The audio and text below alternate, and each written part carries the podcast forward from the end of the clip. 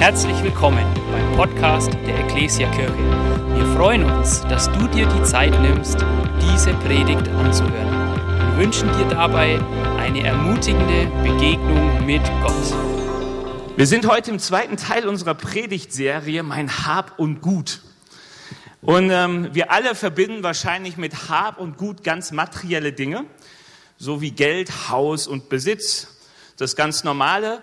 Aber es geht uns in dieser Predigtserie nicht nur um den Umgang mit diesen materiellen Dingen, sondern auch mit den immateriellen, immateriellen Dingen wie Zeit, Kraft und Möglichkeiten. Ja, auch jeder von uns hat irgendwo Zeit bekommen, hat Kraft bekommen, die er in einer bestimmten Weise einsetzen kann und so, dass verschiedene Ergebnisse entstehen. Und wir wollen dieses Hab und Gut ganz besonders, ganz bewusst ähm, im Hinblick auf eine Aussage betrachten, die Jesus beziehungsweise Paulus gemacht hat. Also ich lese sie mal vor, dann sage ich auch warum. Jesus beziehungsweise Paulus in Apostelgeschichte 20, Vers 35, ähm, wenn das so komisch aussieht, das war ich, aber es ist Apostelgeschichte 20, 35 und ich sage euch etwas, das ist ein super Satz, um den mal auswendig zu lernen. Der kam letzten Sonntag vor, kommt diesen Sonntag vor, kommt nächsten Sonntag vor also dreimal ähm, mehr Wiederholung braucht man ja eigentlich nicht, damit er sitzt. Wir lesen ihn mal. Da schreibt Paulus Folgendes. Mit, mein, mit meiner ganzen Lebensführung habe ich euch gezeigt, dass wir Arbeit und Mühen nicht scheuen dürfen. Denn dann können wir den Bedürftigen helfen, wie es unsere Aufgabe ist. Denkt immer an die Worte, die Jesus der Herr selbst gesagt hat. Auf dem Geben liegt ein größerer Segen als auf dem Nehmen. Das Geben der Dinge, die Gott uns anvertraut hat, ist segensreicher, als diese Dinge im eigenen Leben immer wieder zu vermehren. Übrigens, deswegen habe ich gesagt, eigentlich von Jesus und von Paulus, wir hören nicht diese, diese Aussage, auf dem Geben liegt ein größerer Segen, ähm, als auf dem Nehmen direkt von Jesus. Also wer die Evangelien mal gelesen hat, der wird vergeblich danach suchen, wo hat Jesus diesen Satz gesagt. Aber er schien so gängig zu sein, dass ihn damals jeder kannte, dass keiner es für nötig hielt, bis auf Lukas dann, ihn aufzuschreiben. Und Paulus redet hier relativ lang. Seit Vers 17 hält Paulus eine Rede und sein letzter Satz ist dieser Vers 35. Und er fasst damit zusammen, was er vorher gesagt hat. Er hat nämlich beschrieben, wie Paulus gelebt hat. Also er wusste, er sieht die Leute, mit denen er redet, das letzte Mal. Er wusste, was auf ihn wartet, ist nicht mehr schön. Er wusste, lebend wird er die anderen nicht mehr wiedersehen. Und er sagt ihnen dann, wie er unter ihnen gelebt hat und sagt, hey, seht an meiner Lebensführung, wie wichtig es ist, hart dafür zu arbeiten, zu arbeiten und zu mühen, dass wir mehr geben als nehmen können. Er sagt, wie, wie segensreich es ist, die Besitztümer, die man hat, in Menschen zu investieren. Und ich möchte kurz drei Missverständnisse aufräumen, die sich öfters mit diesem Vers Geben ist seliger als Nehmen verbindet. Das erste ist, es sagt nicht, dass Geben leichter ist als Nehmen. Also das ist ein ganz wichtiger Punkt, vielleicht habt ihr das auch schon selbst erfahren, aber Paulus betont hier, ihr habt an meiner Lebensführung gesehen, dass Geben seliger als Nehmen nur dann funktioniert, wenn ich keine Arbeit und Mühe dafür scheue. Andere Übersetzungen würden sagen, wir müssen hart dafür arbeiten, dass wir mehr geben können, als zu nehmen.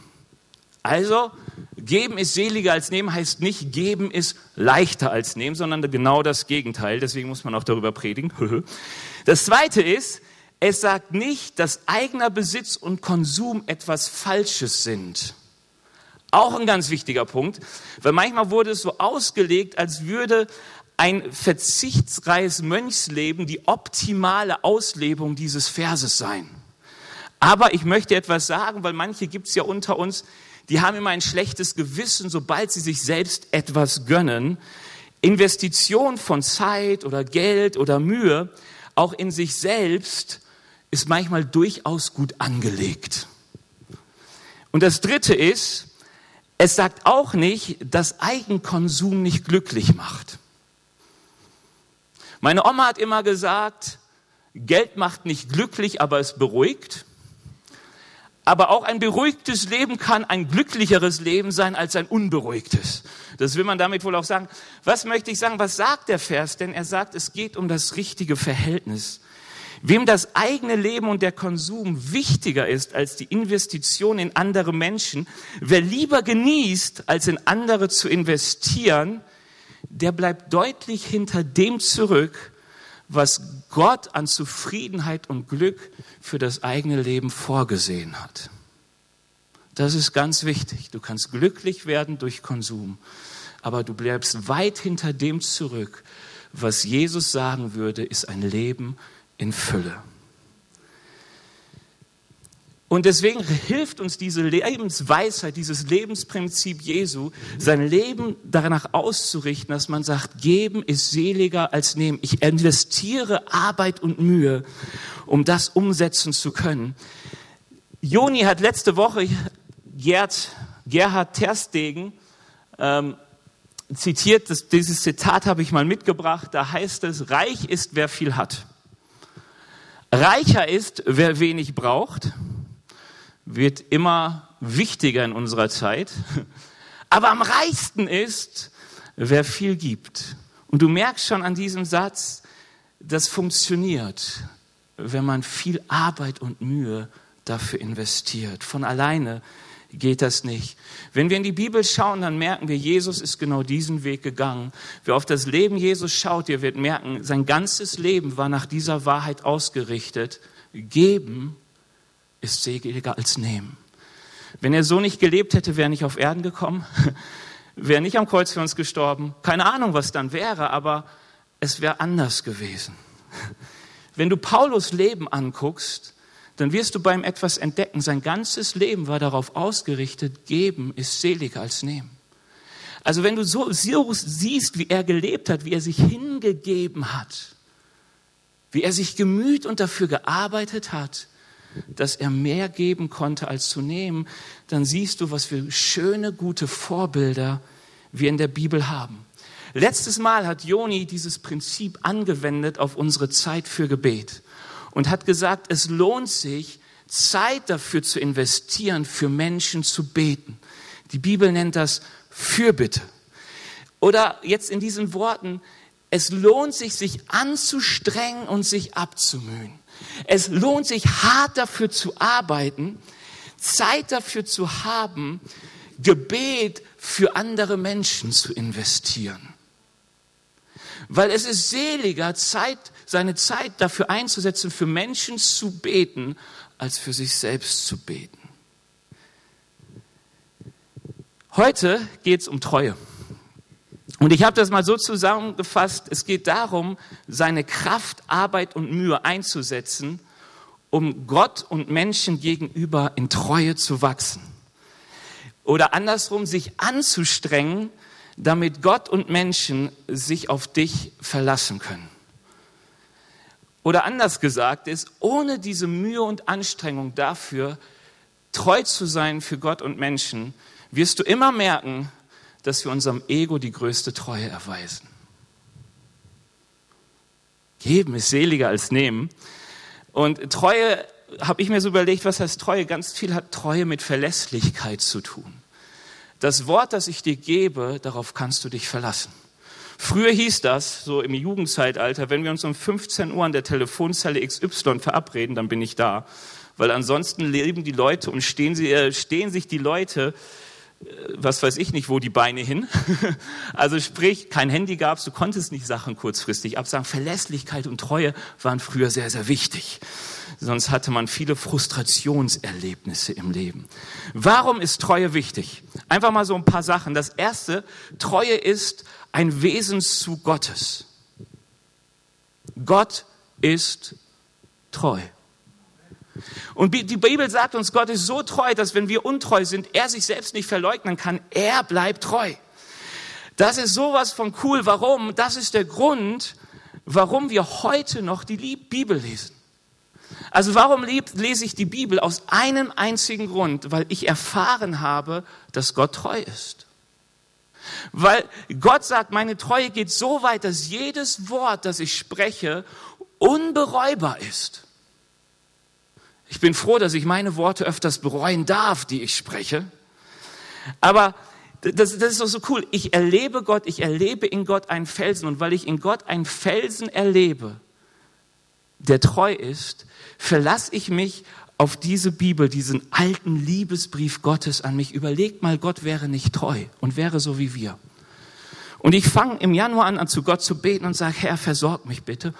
Und Gott sagt, weißt Benny, sorry, was Weihnachten nicht im Gottesdienst. Wenigstens dieses eine Mal im Jahr habe ich mit dir gerechnet und du warst nicht da. Heute versorge ich dich nicht. Übrigens, Mann, was du da liest, ist 2000 Jahre alt.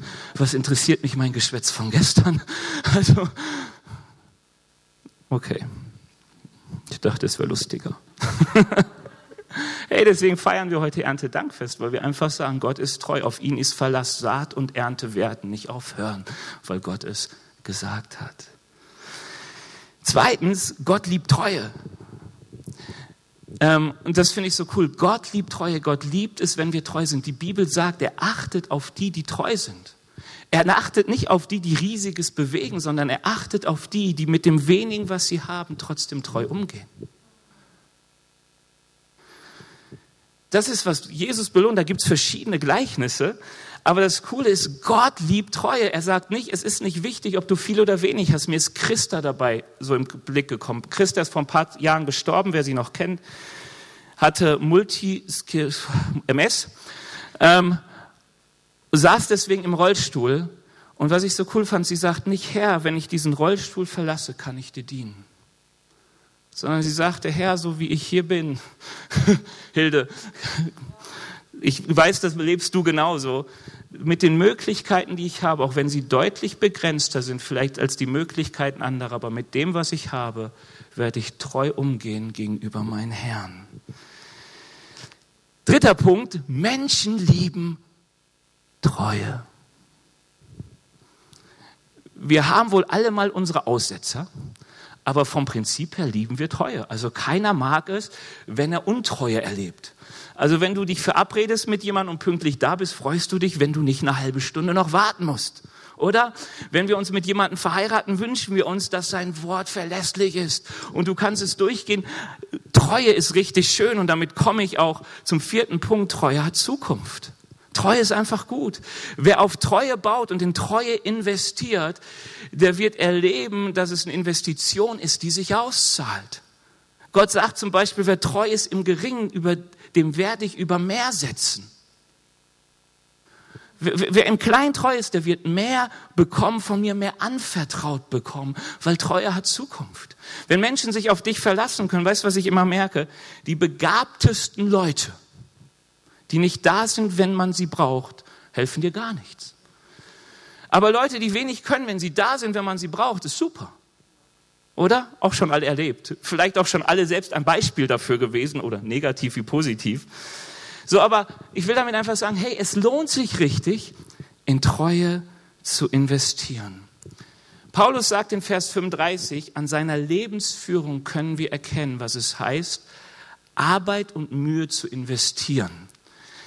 Damit geben seliger ist als nehmen. Und ich habe in dem Vers 24 gelesen, was Paulus meint, wie es aussieht, wenn man Mühe und Arbeit investiert, um treu zu sein. Und wir können mal den Vers 24 in Apostelgeschichte 20 lesen. Da heißt es, doch es liegt mir nichts an meinem Leben. Mein persönliches Ergehen hat keinerlei Bedeutung. Wichtig ist nur, dass ich das Ziel meines Laufes erreiche und den Auftrag voll und ganz erfülle, den ich von Jesus, dem Herrn, erhalten habe, den Auftrag, allen Menschen die gute Nachricht von Gottes Gnade zu bringen. Paulus sagt, nehmt euch ein Beispiel an meiner Lebensführung.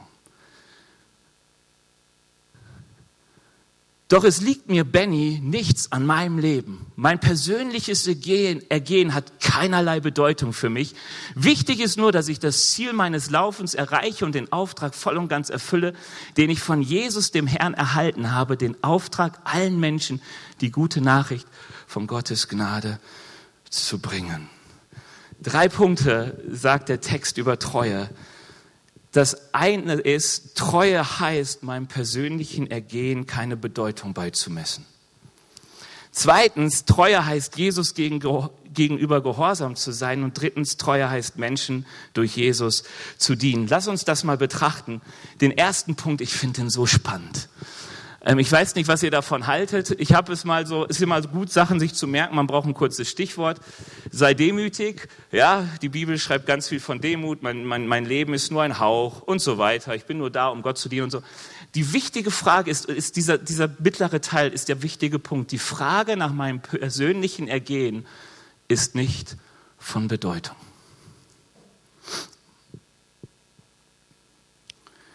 Wenn ich das lese, denke ich nur eines es muss falsch sein. Das muss falsch sein. Weil ich kenne niemanden, der so lebt. Ich auch nicht. ähm, aber Paulus sagt, keine Bedeutung. Und ich denke sofort, nein, Widerspruch. Ich kenne die Leute, Burnout. Die haben gesagt, hat alles keine Bedeutung. Ich, äh, Jesus schreibt was von überfließendes Leben, Leben genießen. Das muss doch von Bedeutung sein. Und ich habe mich gefragt, folgendes, wie oft hat Jesus die Frage danach gestellt, was, welche Bedeutung sein persönliches Ergehen hat und hat sein Leben danach ausgerichtet? Ich kenne einen halben Punkt, ist mir so eingefallen. Ihr dürft auch anderes, also ich habe überhaupt kein Problem, wenn ihr sagt, Benny, natürlich, da gibt es tausend Stellen. Mir fiel so ein, ein Garten Gethsemane her, wenn möglich ist, lass diesen Kelch vorübergehen so hat nach seinem persönlichen Ergehen gefragt, hat ihm dann aber keine Bedeutung beigemessen. Und mir fiel auch sonst eigentlich so nichts ein. Dann habe ich bei Paulus hineingeguckt und dachte, Paulus ist noch krasser. Er sagt wirklich, es hat keinerlei Bedeutung für mich, mein persönliches Ergehen. Philippa 2, Vers 2, da schreibt er folgendes Timotheus und ich dachte, das ist mal krass. Mit niemandem bin ich so tief verbunden wie mit Timotheus. Und kein anderer wird, aber im Philipperbrief schreibt das über den Timotheus. Mit niemandem bin ich so tief verbunden wie mit Timotheus und kein anderer wird sich so aufrichtig um euch kümmern wie er. Alle anderen beschäftigen sich mit ihren eigenen Angelegenheiten und nicht mit dem, was Jesus Christus will. Aber ihr wisst ja selbst, wie zuverlässig Timotheus ist. Das schreibt er über Christen. Und ich frage mich ja, wie ist es eigentlich bei mir? Wo ist der Timotheus in unserer Mitte? bin ich der Timotheus oder bin ich der Rest? Und ich merke etwas, meinem eigenen Ergehen keine Bedeutung beizumessen, braucht unheimlich viel Arbeit und Mühe.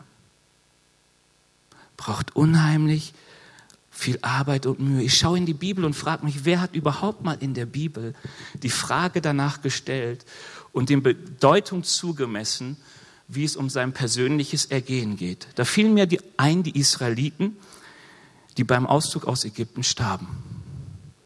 Uns geht es so schlecht in der Wüste. Wir haben kein Brot und kein Wasser. Sie starben. Das wird jetzt richtig, richtig hart. Simson hat das gefragt. Was tut mir gerade gut? Eine Frau so und so. Dieses und jenes. Er starb am Ende blind unter seinen Feinden begraben. Saul, der sagte, was habe ich davon? Wie geht's mir dabei? Er wurde von Gott abgesetzt und starb relativ elendig im Krieg. Adam und Eva. Sag mal, was habe ich davon, wenn ich auf die Frucht am Baum verzichte? Ich nehme sie mal lieber.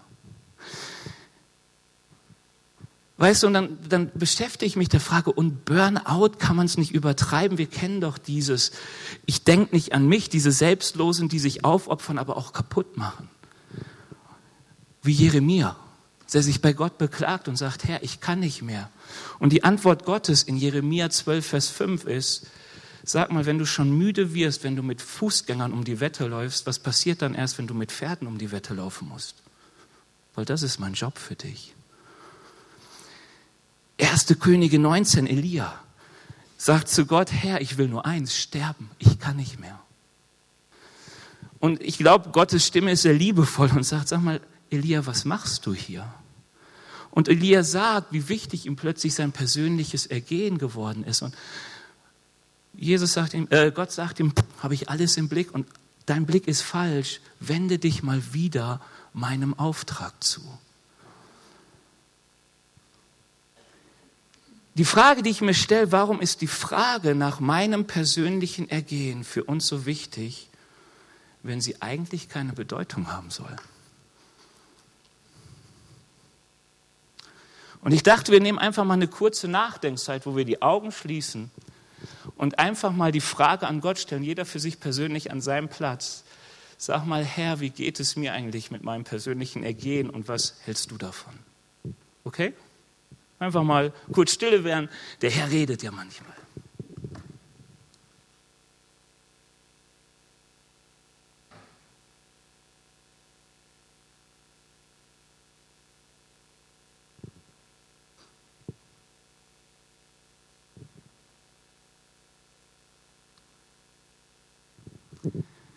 Herr Jesus, ich danke dir dafür, dass wir in dir Versorgung erleben dürfen und Freude erleben dürfen. Herr Jesus, und du kennst uns und du weißt, wo wir uns manchmal so schwer damit tun, uns nicht in den Mittelpunkt zu stellen. Und ich bitte dich, dass du uns hilfst, die Dinge zu erkennen, wo wir unserem Leben zu viel Bedeutung beimessen und ähm, sehr treu uns gegenüber sind, aber nicht unseren Mitmenschen und dir gegenüber. Amen. Es wird alles noch freundlicher, ihr werdet ermutigt aus dem Gottesdienst gehen. Weißt du, ich habe mich diese Frage gestellt, warum?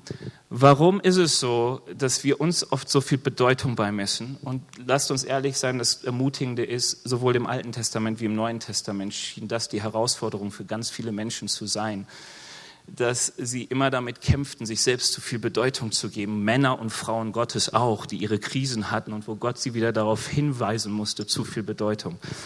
Das eine ist, glaube ich, warum uns das wirklich herausfordert weil unser Lifestyle zu chillen und zu genießen überhaupt nicht zu Arbeit und Mühe passt.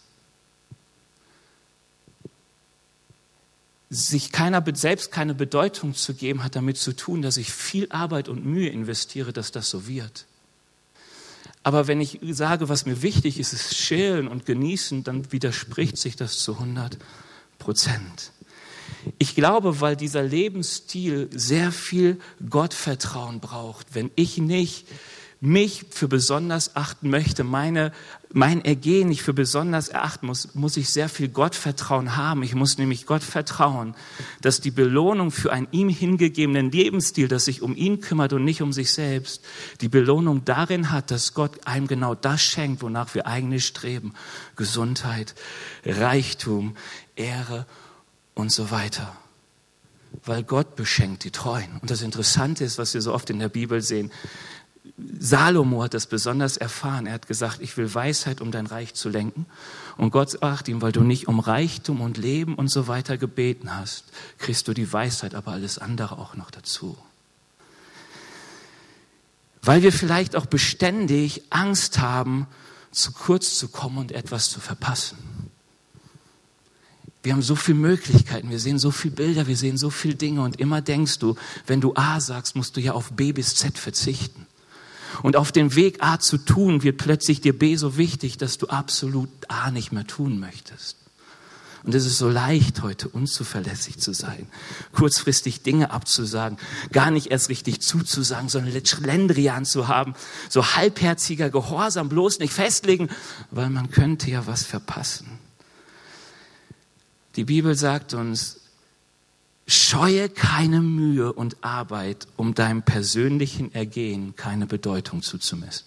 Ist eine witzige Aussage in unserer Zeit. Ähm, aber die Bibel sagt uns, das ist wichtig, du kannst eigentlich dabei nicht viel falsch machen, weil die Frage vom am Ende, ich bin völlig kaputt, hat meistens nicht damit zu tun, dass du dir keine Bedeutung beigemessen hast. Übrigens, und damit komme ich so langsam in die Aufatmenphase vielleicht so völlig unberechtigt, sich auch danach zu fragen, wie geht es meinem persönlichen Ergehen, ist es eigentlich nicht. Was will ich damit sagen? David und Paulus flohen, als man sie steinigen wollte. Weißt du, es war nicht so, dass David es völlig egal war, ob ich heute sterbe oder nicht. Ach, Saul will mich töten, Saul, hier bin ich, hack mich ab. Meine persönliches Ergehen hat keine Bedeutung für mich. Du siehst es bei Elia, der sich versteckt, als man ihn tötete. Paulus beruft sich auf das römische Recht, als man ihn an den Kragen will. Jesus wollte unerkannt bleiben und blieb erstmal zurück, als sie ihn in Jerusalem verfolgten. Mose bittet sehr intensiv um Wasser und Essen, als es keines mehr gab. Aber ich glaube, dass die Frage meiner Bedeutung, meines persönlichen Ergehens eine kleine Bedeutung hatte. Viel wichtiger ist, zwei andere Punkte noch zu beantworten. Und das eine ist, ähm, Punkt zwei, ich muss kurz mal gucken, du musst einmal klicken, damit, sei gehorsam, nämlich wichtiger als nach dem zu fragen, was mir dient, ich brauche oder ich will, ist eine Antwort auf die Frage zu sein, was Jesus will. Das ist, was Paulus sagt. Er sagte, wichtig ist mir eines. Ich will das tun, was Jesus von mir will, und zwar ohne einen einzigen Abstrich.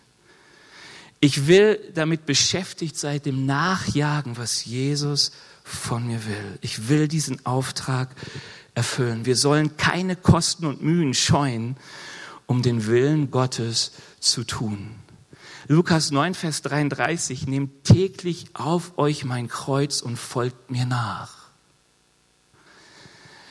Das ist, was wir übrigens in der Taufe bekennen. In der Taufe bekennen wir eins, Herr, nicht mein Wille zählt, nicht mein Ergehen zählt. Es ist nicht von Bedeutung, was ich davon habe. Das Einzige, was mir wirklich wichtig ist, ist dein Willen zu tun, oh Gott, mein Herr. Die Bibel sagt es auch eigentlich nett. Sie sagt nämlich, wer sein Leben gewinnen will, das ist ein unheimlich cooler Satz in unserer Corona-Zeit. Wer sein Leben gewinnen will, der wird es verlieren. Aber wer Le sein Leben verliert um meinetwillen, der wird es gewinnen. Komisch, dass man solche Sätze manchmal vergisst, weil es genau das sagt. Kümmer mich dich um meinen Willen. Lass absolut dein eigenes Ergehen dafür absolut bedeutungslos sein und du wirst erleben, wie geben seliger macht als nehmen. Weißt du, ich glaube, es kostet täglich Arbeit und Mühe, Gott gegenüber ein verlässlicher Partner zu sein. Weil Treue lernt man im Gehorsam gegenüber Gott und das macht mir persönlich Arbeit und Mühe. Und manchmal braucht es viel Kraft, weil ich merke, wie schnell mein persönliches Ergehen mir wichtiger ist als der Gehorsam gegenüber Gott. Die Bibel sagt uns, betet für Obrigkeiten, betet für euer Umfeld, betet für die Missionare. Weißt du, was Gehorsam heißt? Gehorsam zu lernen heißt, ich werde mir Mühe und Arbeit machen, das umzusetzen in meinem Leben. Und wenn ich das so sage, wird der eine denken, boah, Benny, das ist gesetzlich Mühe und Arbeit. Wir leben unter Gnade. Wir sind beschenkt. Wir haben alles in Christus, bevor wir es überhaupt erbeten haben. Ich habe etwas gemerkt. Mühe und Arbeit ist die Frucht von Liebe.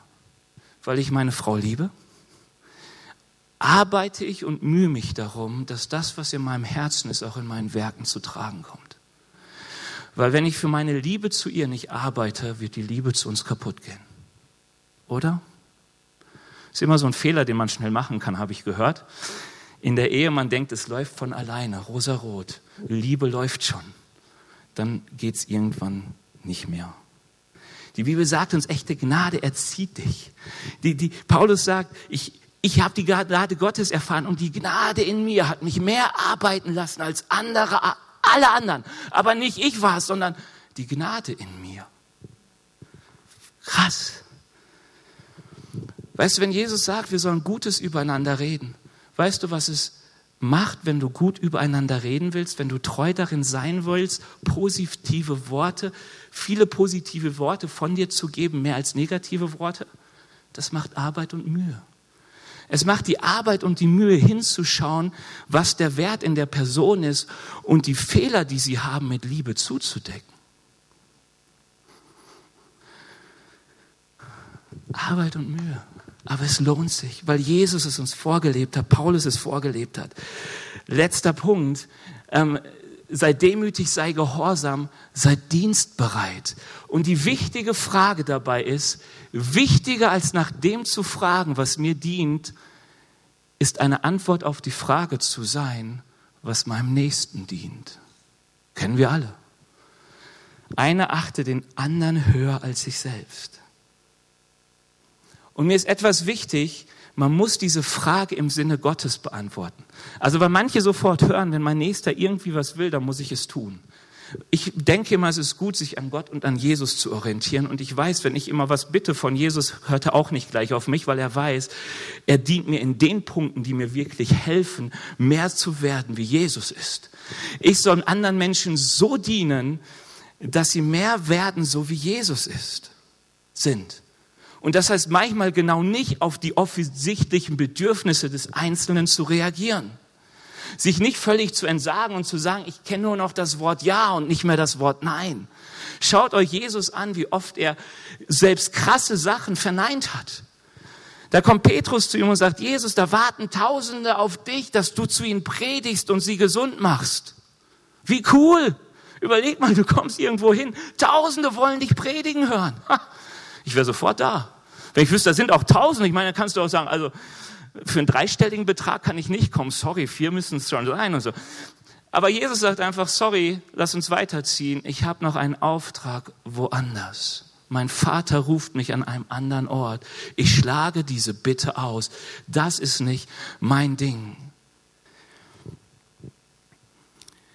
Es geht um deine Verantwortung, die Gott dir gegeben hat und die Frage, ob es am Ende dein Dienst Gott ehrt und seinen Auftrag dient. Es gibt eine total interessante Stelle in der Bibel, nämlich dort, wo eine äh, Sitchophönizerin, also einfach keine Jüdin, zu Jesus kommt, als er mit seinen Jüngern im Urlaub ist. Ist übrigens der zweite Versuch, wo Jesus sagt, ich brauche Urlaub. Lass uns mal, wo er sagt, hey, lass uns mal an einem schönen Ort gehen, wo wir ausruhen können. Hey, es ist gut, sich mal was zu gönnen sogar wichtig. Und in diesem Urlaub begegnet ihm eine Frau, die nicht Israelitin ist. Und sie sagt, Herr Jesus, ich habe eine Tochter, die ist von Dämonen besessen. Bitte, mach sie frei. Die Bibel sagt, Jesus ignorierte sie. Er ignorierte sie. Und dann kommt sie näher, fällt vor ihn hin. Die Jünger sagen noch, Jesus, komm, die schreit so, die, die zerstört unseren Urlaub. Es macht so keinen Spaß. Wir wollten Ruhe haben, uns ans Meer legen und das Rauschen der Wellen, wir hören nur Schreie, das ist echt nicht schön. Mach doch einfach, ist doch kein Problem, ein Wort von dir und ihre Tochter wird gesund. Und Jesus sagt, sorry, ist nicht mein Auftragsbereich. Und die Frau fällt vor ihm nieder und sagt, Herr, meine Tochter. Und Jesus sagt, weißt du, es ist nicht richtig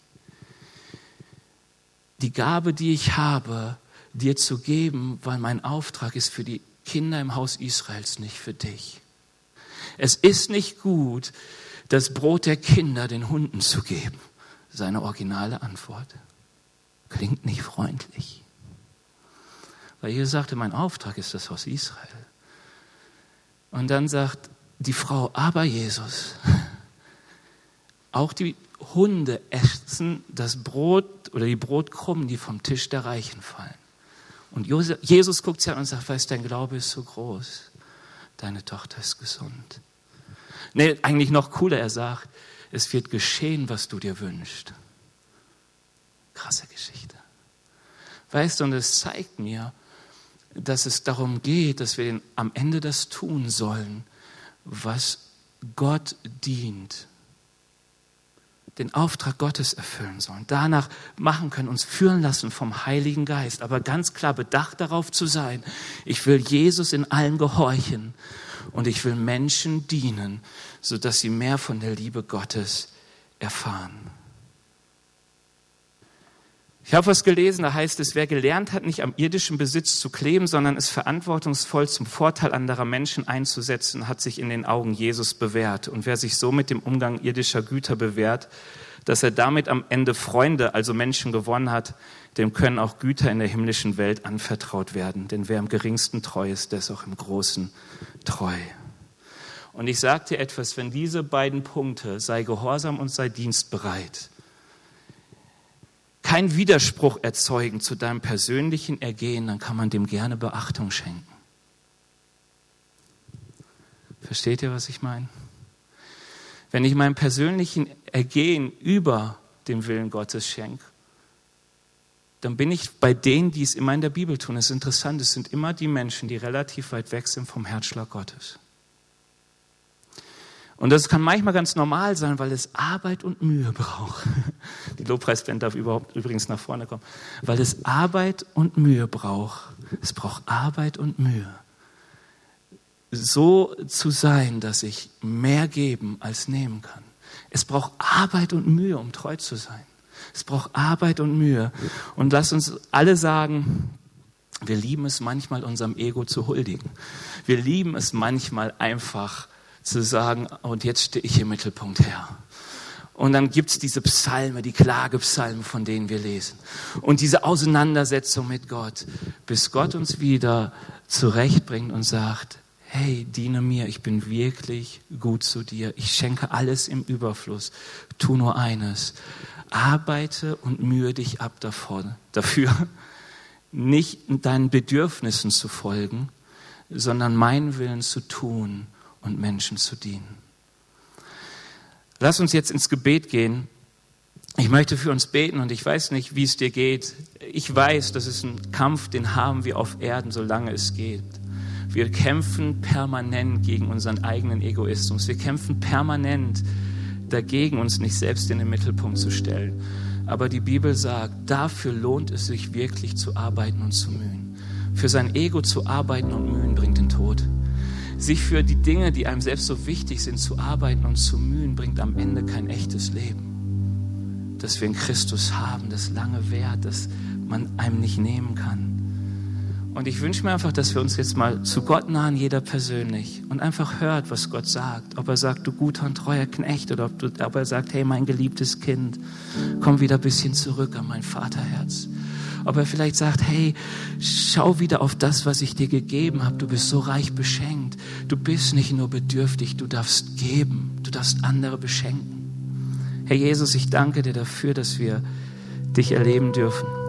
Danke, dass du ein Gott bist, in dem es sich lohnt zu vertrauen. Herr Jesus, danke, dass es geben seliger ist als nehmen, weil du uns überreich beschenkst, wenn wir nicht auf uns, sondern auf dich schauen. Ich bete dich, Herr Jesus, dass du uns jetzt echt Begegnung schenkst mit dir. Wirklich eine Leidenschaft, eine Freude daran, ähm, nicht auf uns zu schauen, sondern deinen Willen zu tun. Herr, dass wir merken, unser tägliches Brot ist dein Willen zu tun. Herr, das, was uns satt macht, was uns den Durst stillt, ist es, deinen Willen zu tun. Amen. Wir hoffen, dass dir diese Predigt gefallen hat und dich in deinem Leben mit Gott stärkt. Außerdem wollen wir dich gerne besser kennenlernen. Dazu bist du herzlich eingeladen, unsere Sonntagsgottesdienste um 9.30 Uhr und 11 Uhr zu besuchen. Schau doch mal auf www.ecclesia-rot.de vorbei oder auf den sozialen Medien unter Ecclesia Rot. Wir freuen uns auf dich.